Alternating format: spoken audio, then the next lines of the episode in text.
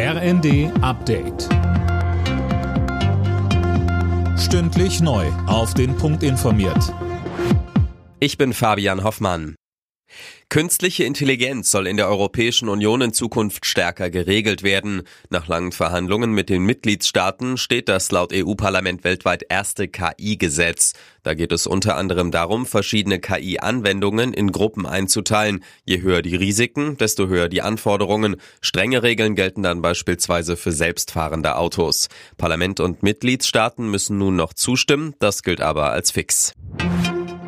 Bei der Deutschen Bahn ist der Zugverkehr wieder angelaufen. Der Warnstreik der Lokführergewerkschaft GDL hatte den Fern- und Regionalverkehr bis gestern Abend nahezu lahmgelegt. Heute werden nun viele ihre geplante Fahrt nachholen. Bahnsprecher Achim Staus. Die Züge werden vor allem in den Vormittagsstunden sehr stark belegt sein. Wir gehen aber davon aus, dass wir sowohl im Regional- als auch im Fernverkehr nahezu das vollständige Angebot fahren können. Die Bahn bittet alle, die heute nicht unbedingt von A nach B wollen, ihre Fahrt nochmal zu verschieben. Die SPD fordert, dass sich Superreiche mit einer einmaligen Abgabe an der Bewältigung der finanziellen Krise beteiligen. Einen entsprechenden Leitantrag hat der Bundesparteitag am Abend abgenickt. Außerdem fordert die SPD eine Reform der Schuldenbremse.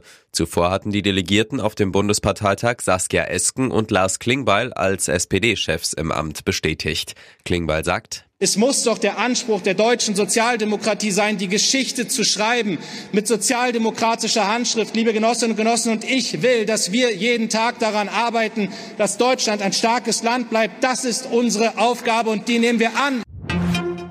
Krisenmodus ist das Wort des Jahres. Das hat die Gesellschaft für deutsche Sprache bekannt gegeben. Krisen gab es schon immer, aber in diesem Jahr fallen die Krisen und ihre Bewältigung mehr als sonst aufeinander. Gefühle wie Unsicherheit, Ängste, Wut, Hilflosigkeit und Ohnmacht prägten den Alltag vieler Menschen, begründet die Jury ihre Wahl.